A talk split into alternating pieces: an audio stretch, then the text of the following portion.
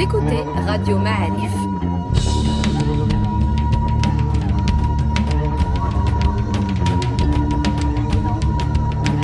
Le podcast Histoire.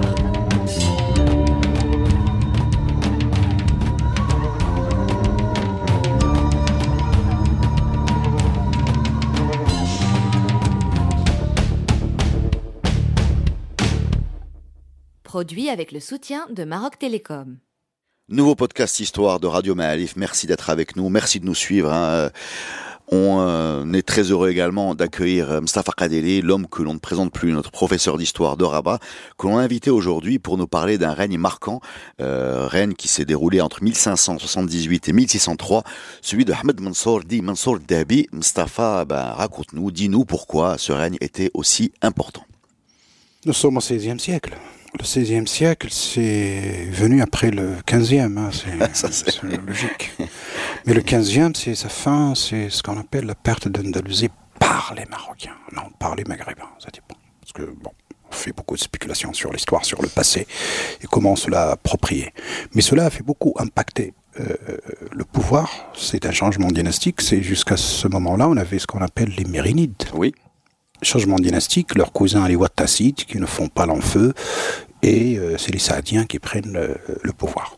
Alors comment ils arrivent sur la scène? Justement, après la, la- la- perte d'Andalousie, l'arrivée beaucoup de, de- d'Andalous, y compris le dernier roi, là, le roi de, de Grenade, comment il s'appelle? Boabdil. Le, Boabdil. le- les Ancons en Espagne, la petite montagne où il avait lancé la fameuse larme Il soupire d'Il Moro. Il y a une petite colline qui surplombe Grenade qui s'appelle Il Soup- Il soupire d'Il Moro, là où Boabdil avait balancé sa larme sur Et son... là où on lui aurait dit euh, ne pleure pas comme une femme, ce que tu n'as pas pu défendre comme un homme. C'est sa mère qui lui avait dit. D'accord. Donc il rejoint. Enfin, Il c'est, le mythe, hein, je sais pas. ce Non, qui- non, c'est la réalité, euh, paraît-il. hein. De toute façon, euh, Il avait une maman compatissante. il y a, il y, a une, euh, il y a une chanson, je crois, qu'il le chante en espagnol. Le premier à l'avoir mis un jour au XXe siècle, c'est Garcia Lorca. La Garcia Lorca est devenu un personnage mythique dans la poésie espagnole parce qu'il a essayé de récupérer les chants de cette période-là pour en remettre à jour et pour une manière de reconnaître ce qu'ils appelaient le passé moro, le passé des Mauritaniens en Espagne. C'est une histoire de politique. Bon. Mais si je reviens à ce moment-là, c'est parce que c'est la fin de ce qu'on appelle les dynasties tribales, pour commencer les dynasties chérifiennes avec les Saadiens.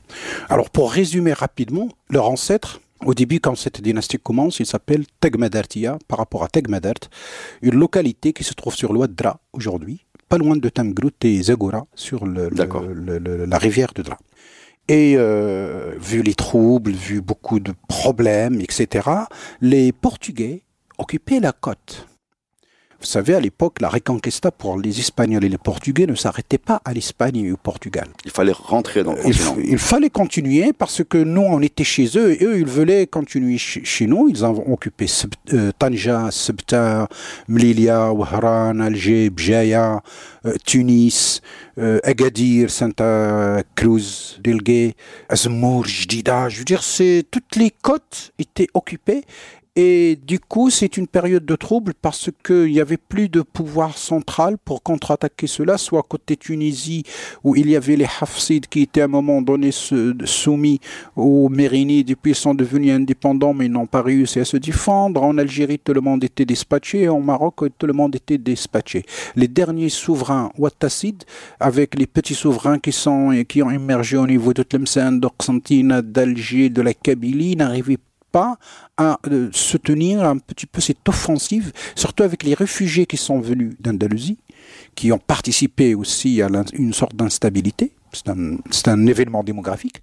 Et c'est l'arrivée de ces Espagnols et de ces Portugais sur, euh, sur la côte méditerranéenne et la côte atlantique. Et donc la légende, la- l'histoire raconte que les tribus du sud, côté Sus et Sahara, cherchaient un leader pour les euh, conduire à chasser les Portugais de la côte Le djihad. Djihad pour libérer le pays, c'est toujours la notion du djihad, c'est-à-dire libérer le pays, pas autre chose comme on, en dit aujourd'hui.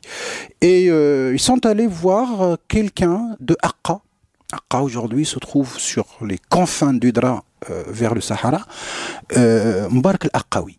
S'appelle comme ça. Pourquoi ils sont allés voir ce bonhomme? Parce qu'il était dans la cour. Wattasi d'Afès, il est devenu très âgé, très vieux, grand Alem, grand Taleb. Euh, il était dans le sérail du pouvoir euh, des derniers Mérinides, des, des, des, premiers Wattassides.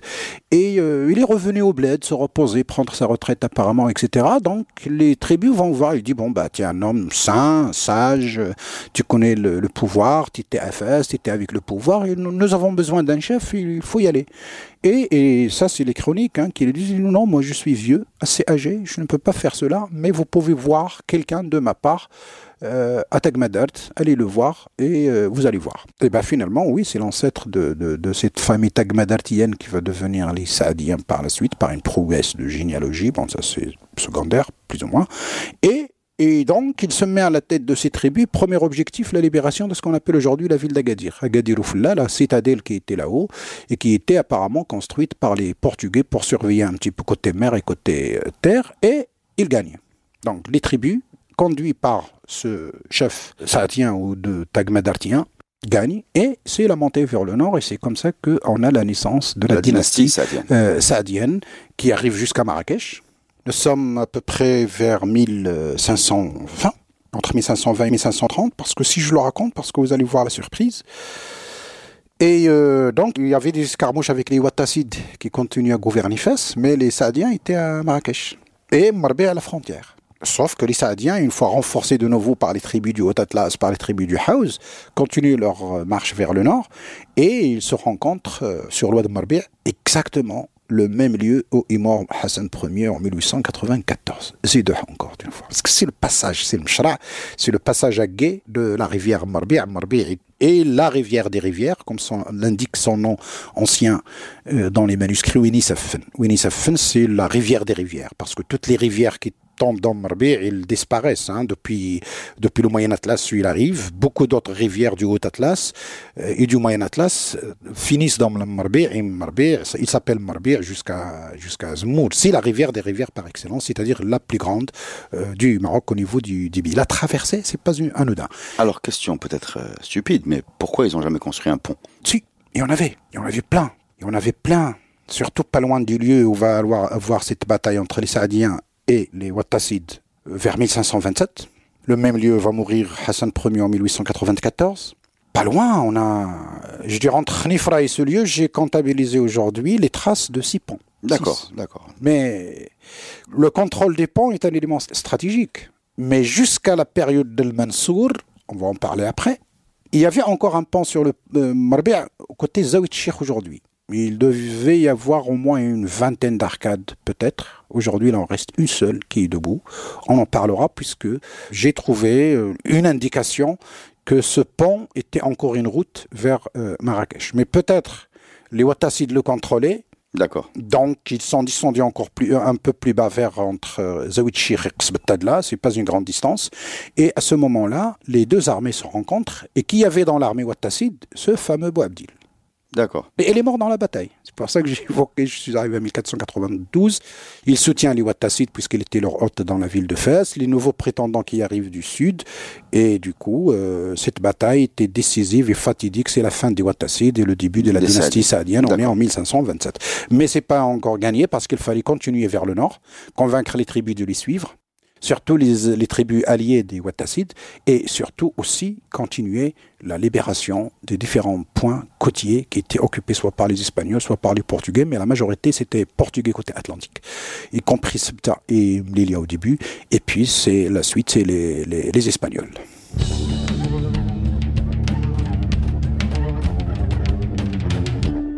Donc les Saadiens, c'est un autre sujet, mais on va quand même rappeler, puisque c'est très connu, que leur euh, haut fait d'armes, c'est la victoire sur les, armées espagnoles et portugaises à el ce qu'on appelle la bataille des Trois Rois. C'est bien ça? 1578. Voilà, et c'est suite à cette bataille que Ahmed al-Mansour est devenu sultan. Exactement. Euh, donc c'est le règne de Ahmed Mansour qui est présenté comme euh, un règne, disons, glorieux, puisque après avoir perdu le nord, l'Andalousie, c'est un système, c'est un régime, c'est un pouvoir qui va se diriger vers le sud. Qui se restreint qui se restreint d'abord et qui va se diriger vers le sud par la suite, oui. Mais entre euh, la prise... C'est les conquêtes Tout à fait. sud-sahariennes. Mais entre l'achèvement de la souveraineté des Saadiens venus du sud, du confin saharien, et l'achèvement de leur souveraineté sur l'ensemble des territoires euh, jusqu'à la Méditerranée, il ne faut pas oublier que nous avons un, nouveau, un nouvel arrivant dans la scène euh, locale et internationale et dans la Méditerranée en même temps, c'est les Ottomans. Les Turcs. Les Turcs.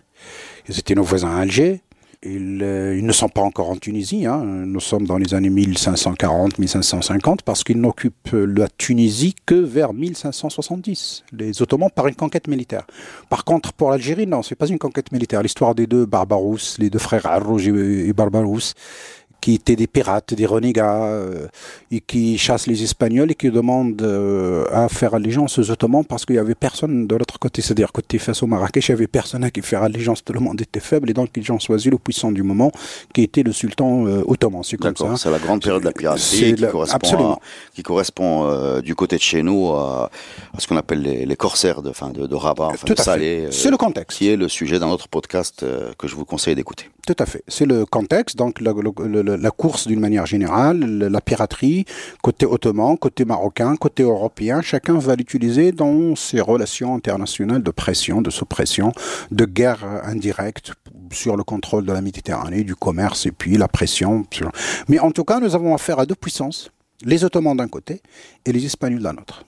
Les Portugais qui allaient vers les Amériques, les Espagnols qui prennent le pouvoir finalement au niveau de l'Europe, vous savez, les Espagnols, ils occupaient la moitié de l'Italie, ils occupaient l'Espagne bien sûr, mais ils avaient la Belgique, ils avaient la Hollande, ils ont réussi à mettre à pas un moment l'Angleterre jusqu'au Habsbourg, un, bout de la Suisse, ils ont mis la France tutelle puisque ce roi Philippe II, je dirais, il avait fait plusieurs mariages, hein. le, pape lui avait fait une fatwa pour lui légaliser la polygamie. Hein. Il était marié avec sa cousine de, de, de Portugal, avec la fille d'Henri IV de France, avec la reine d'Angleterre. Il avait Donc il y avait un système de mariage un peu compliqué qui faisait que l'Espagne avait de l'influence sur toute l'Europe, c'est ce que tu nous dis Absolument. D'accord. Donc l'Espagne d'un côté, les Ottomans de l'autre. Les Ottomans de l'autre. Comment se passe une sorte de là-dedans. Et, le, et les petits saadiens, ben justement, alors, au début, ça se passe peace and love, quoique les Ottomans essaient au début d'aider les Wattassides contre les Saadiens, sans succès. Et on est au moment, pour dater un petit peu, pour donner le repère à nos auditeurs et auditrices, c'est le moment de Suleiman le, le Magnifique. D'accord. Donc la grande, puissance ottomane, la grande puissance ottomane, le bonhomme qui avait assiégé Vienne, il était féru de sa puissance. Et à un moment donné, il a demandé au père d'Al-Mansour, qui était Mohamed Shir, de le reconnaître comme commandeur des croyants, donc de faire la prière dans les mosquées du Maroc en son nom. Donc, il envoie une lettre Il lui envoie une lettre en lui demandant de le reconnaître euh, comme euh, imam du musulman, grand euh, sultan du musulman, amir al-Moumini, etc. etc. Amir de, de l'ensemble du musulman. Donc le Maroc non, de l'ensemble des musulmans qu'il dominait, dans les Balkans, en, Algérie, en Tunisie, en Égypte, en Arabie, partout. Que répond Mohamed Sheikh ben, Mohamed Sheikh lui répond par une lettre, je vais dire la phrase en arabe qui est assez rigolote.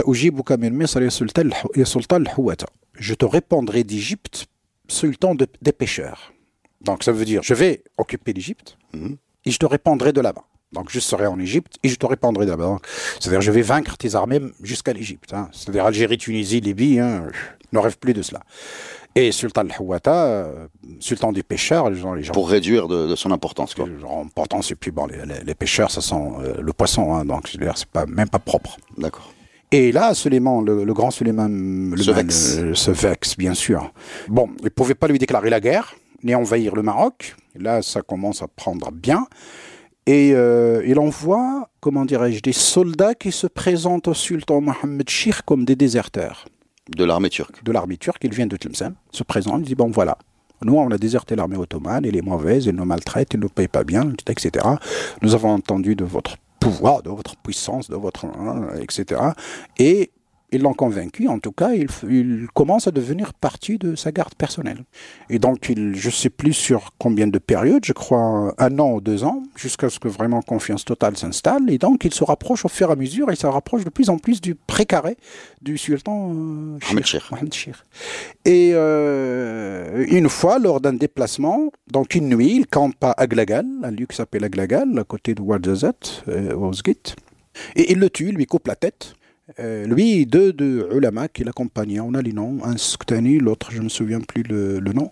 Et donc, il lui coupe la tête, il le met dans le sel et il l'amène. En tout cas, ils arrivent, la tête arrive jusqu'à jusqu'à Istanbul.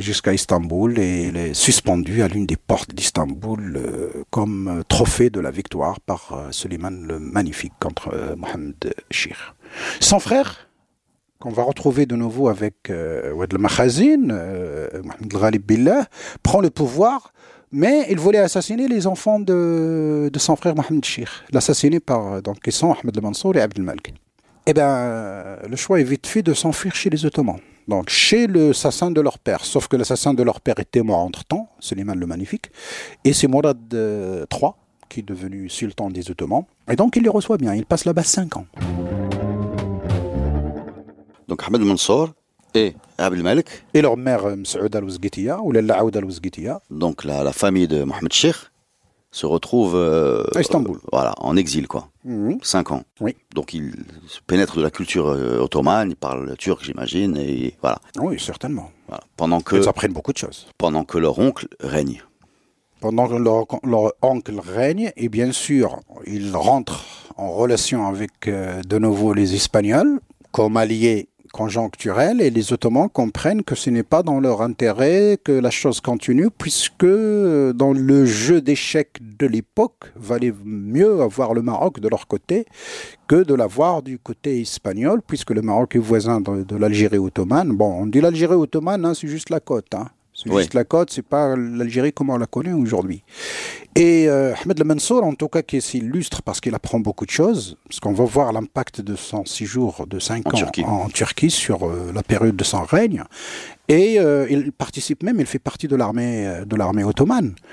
Quand l'armée ottomane envahit Tunis, jusqu'à ce moment-là, c'est les Hafsides qui gouvernaient. Vous savez, les Hafsides, ils gouvernaient la Tunisie depuis les Almohades. Les Hafsides, c'est par rapport à Abu Hafs Omar. C'est le surnom que le Mahdi Ben Tomart avait don- donné à ses compagnons. Ils sont originaires d'une tribu qui s'appelle les Hentata, qui se trouve aujourd'hui entre Chichawa et, euh, et, et Depuis Mintanit. 1100. 1100 et quelques, c'est les Hafsides. Sauf que les Hafsides sont devenus tunisiens par mariage. Mais au début, ils sont envoyés de Marrakech comme gouverneurs.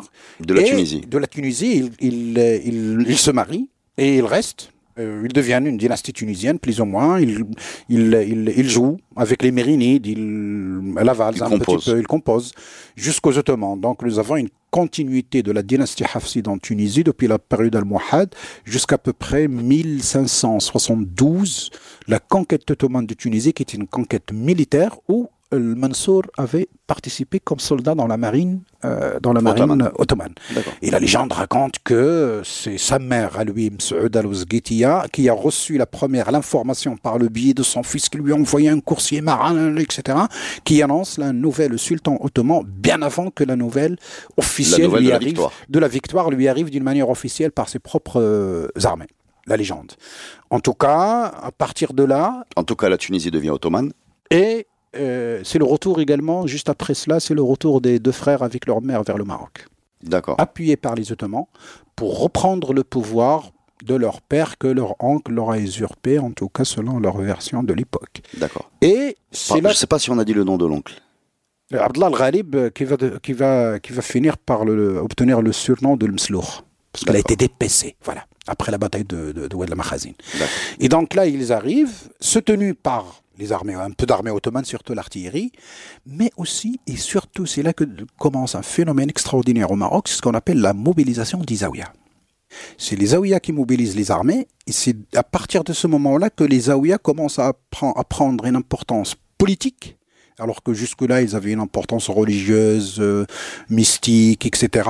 Mais face à ce pouvoir vide, que le Ghalib commence à dealer avec les Espagnols, que les gens ne sont pas contents, que le père de Mansour, finalement, on a compris que c'était les Ottomans qui l'avaient tué. Bref, une sorte d'instabilité qui en fait que le sultan officiel ne tient, ne tient plus le coup, et donc il demande de l'aide des Portugais, et les prétendants qui cherchent à retrouver leurs droits dits légitimes euh, trouvent dans les Zaouïas leur réseau de mobilisation. C'est pour ça qu'on parle d'une sorte d'armée populaire mobilisée par les Zaouïas qui a fait le travail euh, lors de Oued el-Makhazin avec bien sûr une direction militaire qui était Ahmed Le Mansour.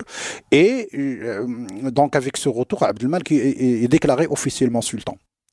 Et il meurt pendant la, bataille, Pas, pas tué, il était malade. Bon, on dit qu'il a été même empoisonné.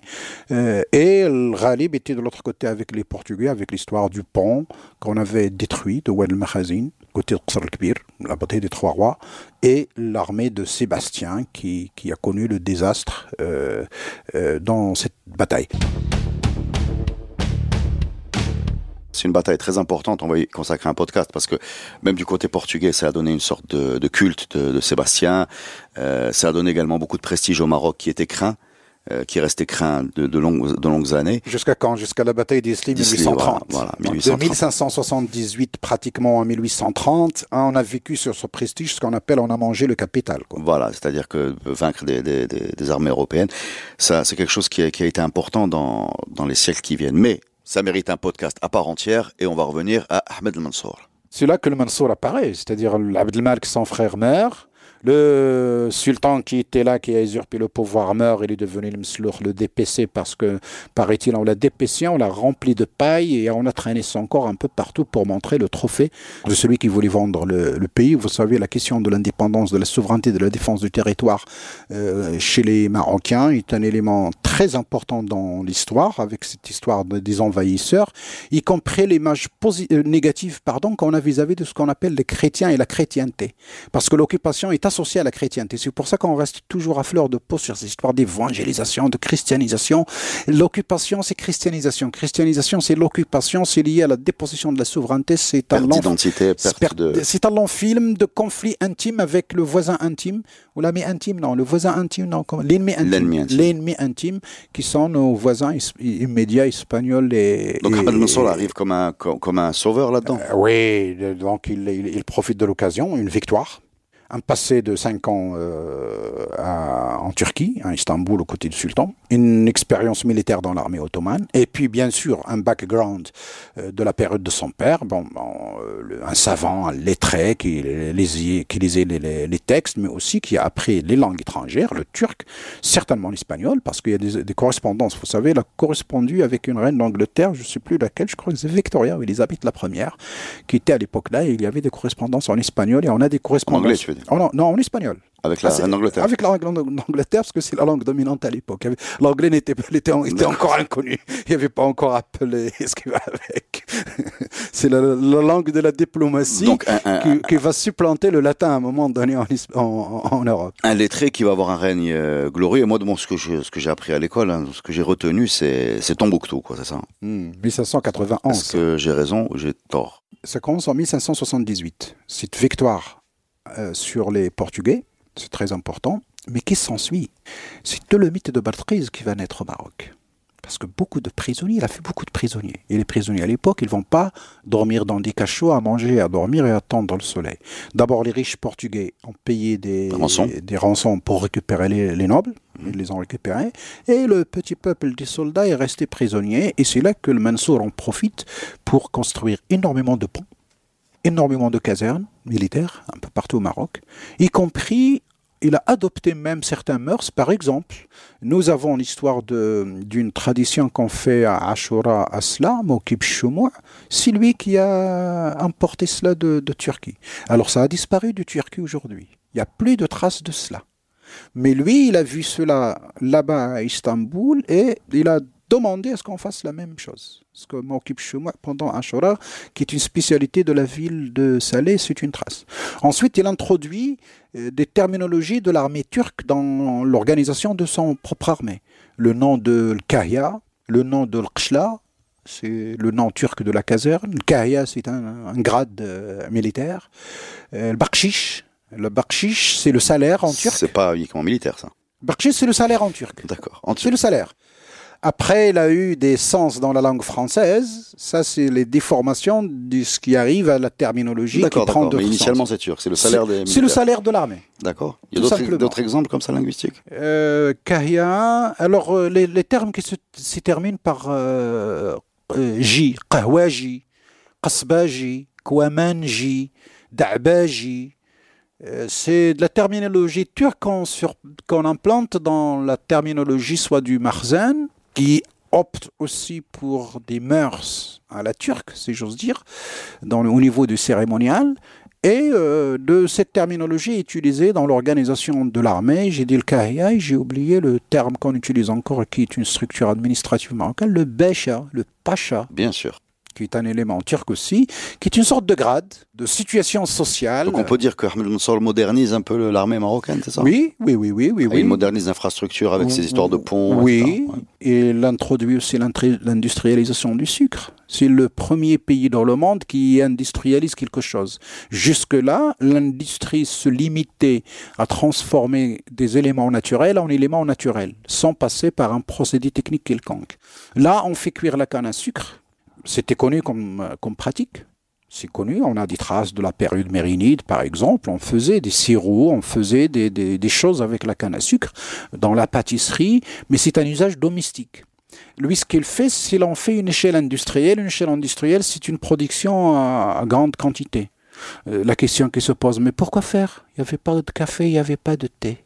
Ah, euh, qu'est-ce qu'on ferait avec du sucre à l'époque? Ben, C'était destiné à l'export, à l'export à l'Europe. Mais qu'est-ce qu'elle en faisait en Europe? En Europe aussi, il n'y avait ni café ni thé. Si. Si le moment où les Ottomans commencé à introduire le café en Europe, et bien sûr c'était un produit d'élite, et euh, bien sûr, il fallait le sucrer parce que le café est amer. Et du coup, Mansour, peut-être par son séjour en Turquie, avait compris l'importance de ce produit qu'il a industrialisé pour le vendre aux Européens. Et on a des documents où les différentes puissances, les différentes cours européennes, françaises, espagnoles, euh, anglaises, euh, se disputaient le monopole de ce commerce avec El Mansour, avec plein de cadeaux, etc. N'oublions pas qu'après sa victoire et quand il a été intronisé, toute l'Europe est venue avec des cadeaux, féliciter le, le, vainqueur, une manière de demander sa bonne euh, amitié. Donc ça lui donne de la valeur au niveau des relations internationales et les Ottomans comprennent une fois pour toutes, bon, c'est leur allié, c'est clair, mais en même temps, ils ne peuvent pas rêver non plus d'en faire un appendice, de, de, lui demander de, de, leur empire ou de, de leur demander de le reconnaître.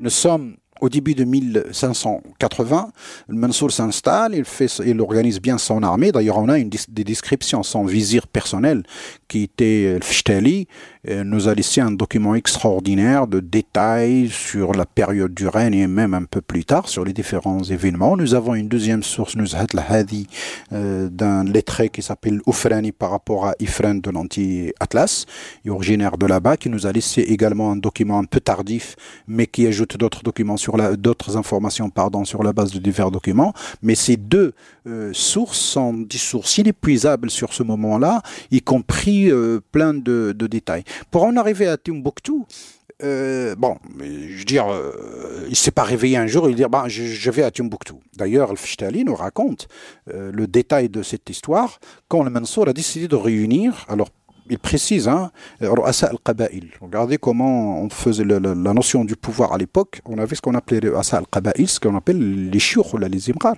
En tout cas, il réunissait son élite, al-Qaba'il, les, les, chefs des tribus, mhm. les chefs des armées, ces gouverneurs, ces personnes, euh, en tout cas de, de, l'État, et il nous raconte en détail l'événement quand il leur a dit, ben voilà, je vais aller à Timbuktu.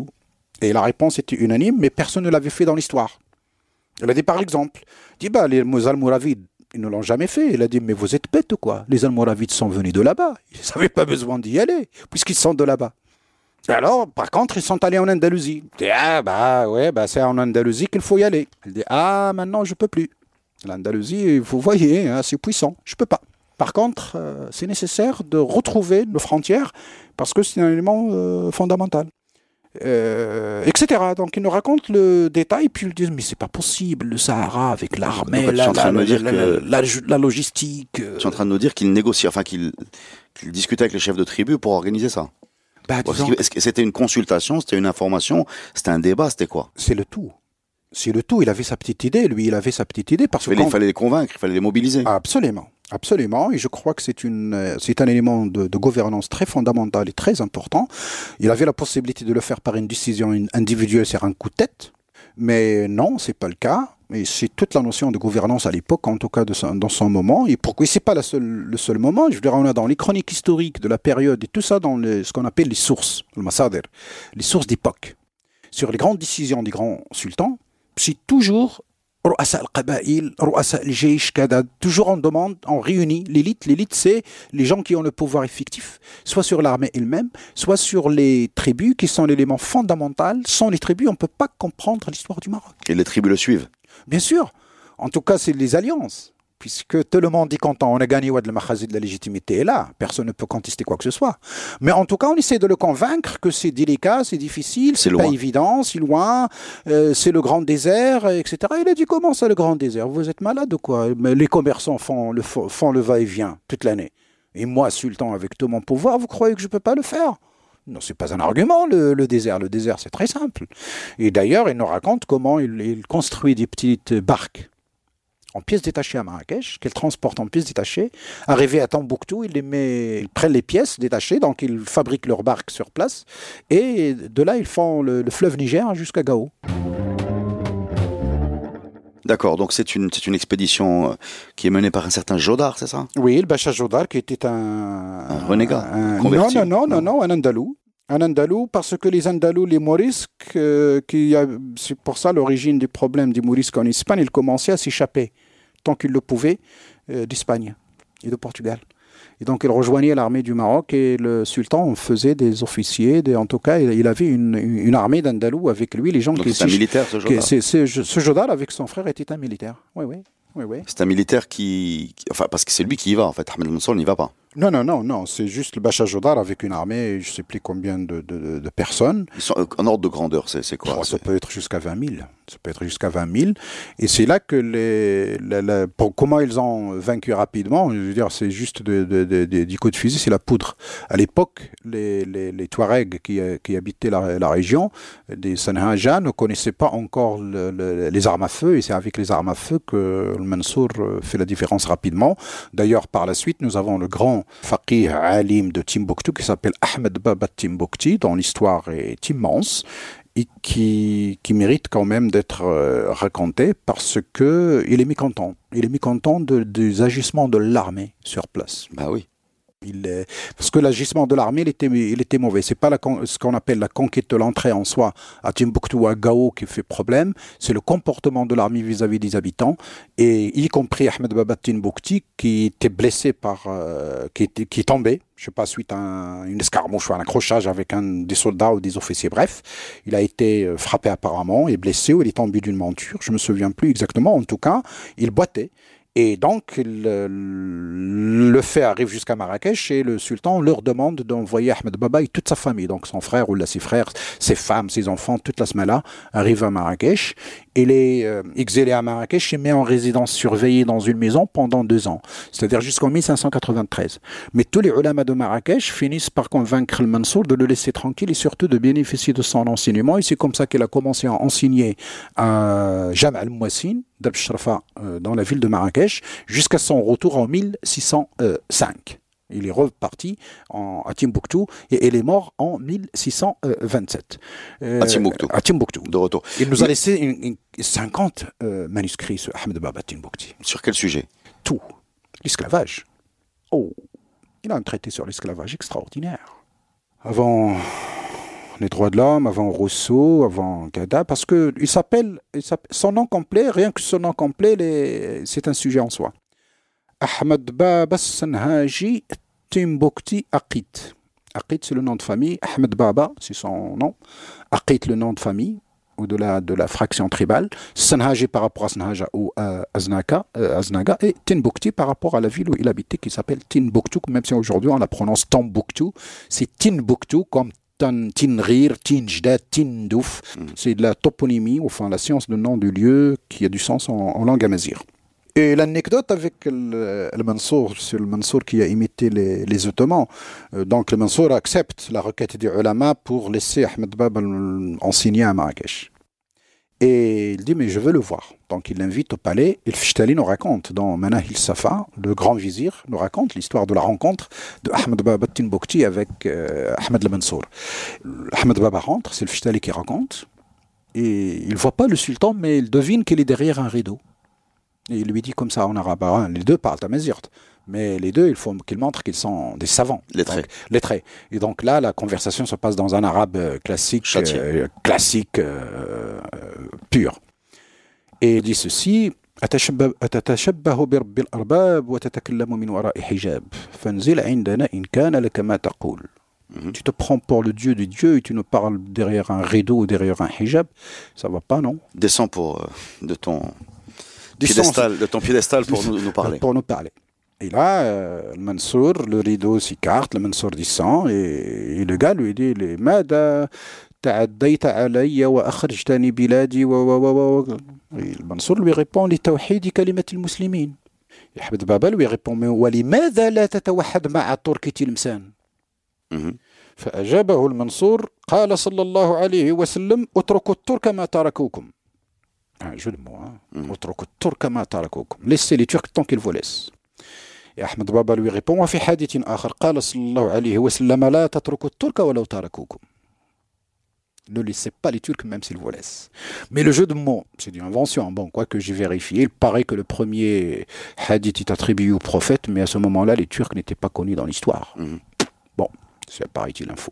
Mais Même si c'est vrai, etc. Peu importe. Mais ce jeu de mots, C'est une querelle de. ouais. c'est une querelle de fuqaha, comme on dit, jusqu'à aujourd'hui. Ils hein. cherchent la légitimité euh, religieuse dans leurs alliances. Oui, le, le couvert de la religion, parce que Tawhid Kalimat al-Muslimin, c'est c'est un prétexte, mais au fait, on a des textes, on a beaucoup de correspondances entre le Mansour et les différents rois, euh, comment on les appelait à l'époque, des petits royaumes, que c'était à Timbuktu, à Gao et ailleurs. Et ce défi qu'il avait d'affronter les Espagnols, et il leur disait, moi je les affronte tout seul, j'ai besoin d'argent. Ça, on a des correspondances. C'est-à-dire, il a essayé de négocier une sorte d'alliance et au fait une sorte de soumission. Mais quand on voit la géopolitique, d'ailleurs j'ai travaillé personnellement là-dessus, parce que, parce que je m'étais intéressé aux ambassades entre le Mansour et les Ottomans. Il y avait un, grand échange d'am- d'ambassades. Et parmi les ambassadeurs que le Mansour a envoyés à, Istanbul, on a un qui nous a laissé un récit. Il s'appelle Tamgruti, par rapport à Tamgrut, son pays d'origine, et il a appelé son livre Al-Nafahat al-Maskiya fi Sifara Turkiya. Il est convoqué à Fès, il trouve deux ambassadeurs ottomans à la cour. Il prend les instructions, ils partent avec lui, Tétouan, Ouadlaou, Bateau, Ouahran, Alger, Tunis, Tripoli, Istanbul. Il passe cinq ou six mois.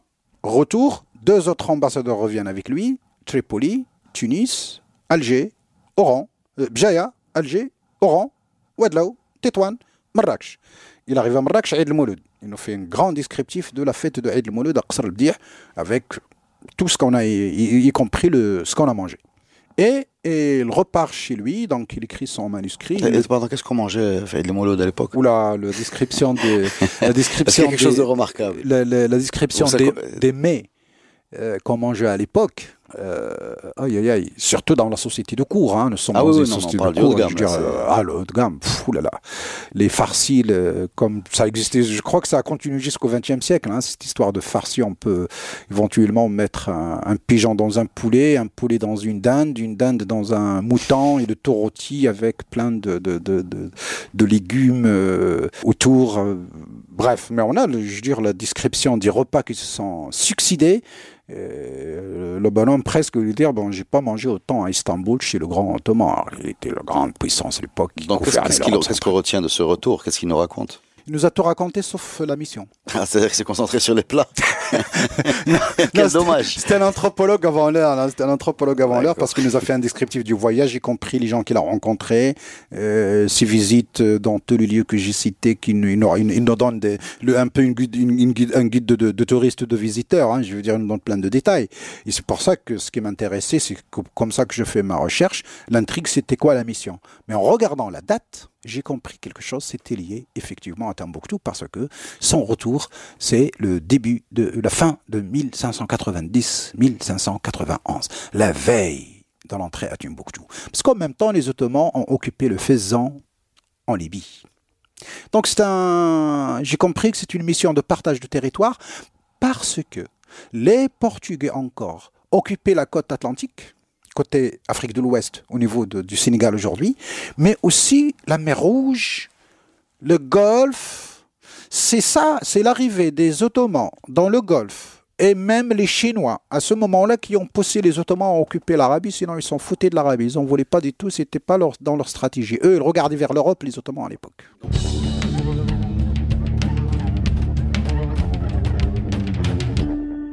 Donc, tu veux dire que les Turcs et les Marocains se sont partagés l'Afrique, c'est ça? Oui, c'est le commerce transsaharien plutôt. Parce que, parce que concrètement, cette, euh, cette prise de, Timbuktu va permettre de, de, dégager énormément de richesses, c'est ça? Non, c'est surtout de continuer à capter le commerce transsaharien parce que les Portugais arrivaient vers les côtes et commençaient à attirer ce commerce transsaharien. Or, euh, toute l'histoire de l'Afrique du Nord, de l'Égypte jusqu'au Maroc, ne peut pas être comprise dans sa relation méditerranéenne sans leur relation avec l'Afrique. C'est une équation toute simple. D'accord, c'est-à-dire qu'une zone de, transfert entre les richesses subsahariennes Absolument. et l'Europe pour, pour l'exportation. Les subsahariens avaient des contacts avec les tropiques. Donc il y avait des échanges entre le Sub-Sahara, la savane et les tropiques. Et eux, ils amenaient les produits, ça venait là, si je le massa, euh, Touat, euh, euh, D'où la richesse de, de, de, de, la richesse. Et du coup, on vendait aux Européens, on achetait, c'est ça, toute l'histoire de, de, ce commerce trans, transsaharien lié au commerce transméditerranéen et lié au commerce transeuropéen. Pour rappel, on nous a dit que Christophe Colomb cherchait la route des Indes. Pourquoi Il voulait chercher la route du poivre. le poivre a changé l'histoire de l'humanité. Le poivre, le truc que tout un chacun peut mettre dans son assiette aujourd'hui sans calculer, alors que c'est ça qui a poussé Christophe Columbus à chercher la route de l'Ouest. Last but not least. Mais quelle mouche l'a piqué en 1492 pour qu'il décide lui-même ou quelqu'un lui demande, le pape bien sûr, le roi d'Espagne, etc., pour qu'on lui demande d'aller chercher la route des Indes. Mais qu'est-ce que s'est passé? Eh bien, c'est l'arrivée des Ottomans et l'occupation de Constantinople, qui était ce passage entre l'Inde et l'Europe. Passage des épices. Entre autres. Fermé. Les Européens se, débarrassent des, des Moros en Europe, euh, en, Méditerranée occidentale. Ils étaient contents. Et voilà. Que les Turcs. Un nouveau Moro émerge et chamboule la géopolitique et avec elle l'histoire de l'humanité. Donc finalement, euh, Ahmed Mansour avait des bons rapports avec les Ottomans, c'est ça ce que tu nous dis? Finalement, oui. Il avait des bons rapports, il a négocié, il a essayé de composer avec eux, de se partager les zones d'influence et surtout ce commerce transsaharien. Il, il n'avait aucun intérêt, ni eux ni lui, à rentrer en conflit parce que l'ennemi commun, c'était les Espagnols qui se sont bien propagés. Les Ottomans sont devenus voisins du pape en Italie. ils occupaient jusqu'à la côte yougoslave, la Bosnie. La Croatie, la Serbie, c'était ottoman. Donc ils étaient voisins avec le pape. Les Espagnols soutenaient le pape. C'était le soutien numéro un du pape à l'époque, puisqu'ils occupaient le, sud de, l'Italie, à partir pratiquement au sud de Rome, y compris la, Corse, la Sardaigne, la Sicile et toute la botte italienne du sud de l'île. Ils faisaient partie de Naples jusqu'à, jusqu'à je ne sais plus quelle limite, mais en tout cas la moitié de l'Italie, en tout cas légèrement au sud de Rome, au Rome où habitait le, pape. Donc nous, dans ce contexte, dans cette équation. Pour conclure, je veux dire sur cet épisode d'Al-Mansour, c'est quelqu'un qui a compris la géopolitique du moment. Et je rappelle parmi les lettres que l'Elisabeth ou la reine d'Angleterre, Elisabeth Victoria, lui avait envoyées, c'est l'idée d'envoyer, de, de, mettre leurs efforts ensemble pour euh, conquérir l'Amérique. il a refusé. Oui, oui. Tu me regardes comme ça. Non, mais j'imagine si mes grands-parents ont envahi l'Amérique. Ben justement, ça aurait changé le cours de l'histoire. Euh, mais pourquoi il a refusé? Eh ben, Il avait d'autres euh, objectifs au niveau local, hein, Timbuktu et les Ottomans, etc. Mais la question qui se pose, mais y a-t-il l'amour entre les Britanniques et les, les Marocains à l'époque, les Saadiens? Ben, C'est l'ennemi commun, les Espagnols. D'accord. Qu'est-ce qu'on peut retenir d'autre du règne de Ahmed Mansour oh, J'ai compris qu'il avait beaucoup, euh, il était pour beaucoup dans le cérémonial de la de la BA tel qu'il est encore euh, euh, effectué chaque année. Pratiquement, je crois que bon, la notion de BA, pas exactement, c'est la désignation de, l'héritier de l'empire, le prince héritier. Il l'a fait avec son fils Mamoun. Le nous décrit très bien en détail, y compris le défilé de l'armée à la turque encore. Hein l'armée défile, il organise une cérémonie, on a le détail. Il organise ça dans une plaine, il a dit dans le Tamsna, Alors peut-être côté de Kala, Shawiya, en tout cas ça s'est passé dans la plaine. Et donc tout le monde était là, les chefs des tribus, les chefs des armées, les notables, les dignitaires, euh, tous les concernés de l'État. Il a mis, il a mis du, prestige autour de l'État, on est d'accord Absolument. Et, et, du spectaculaire un peu. Absolument. Voilà, quelque Absolument. chose qu'on a... a... encore aujourd'hui dans les manifestations un peu. Tout à fait. Et on a une cérémonie euh, officielle. Patriotique ou nationale, c'est ça Tout à fait. Une cérémonie officielle où il avait désigné son successeur qui était son fils le Mamoun. Mamoun. Mais... il l'a désigné comme gouverneur de Fès. Euh, nous sommes à peu près 1590 à peu près. Donc du coup, euh, à la veille de sa mort, parce qu'il est mort en, 1600, en, 1603, euh, le problème c'est qu'il y a eu, il, se, comporte très mal. Le fils désigné pour devenir successeur et gouverneur de Fès, et le père rentre en conflit avec son fils. Donc il lui retire le droit à la succession, il désigne personne, et c'est à ce moment-là que le Mansour meurt. Eh bien, c'est le sujet d'un prochain podcast, la succession d'Ahmed Mansour. Et la guerre civile. Et la guerre civile qui va euh, s'en suivre. Euh, rester connecté sur Radio Maalif parce que je pense que la suite va être aussi passionnante que ce que vous avez entendu. Merci d'être là, les amis.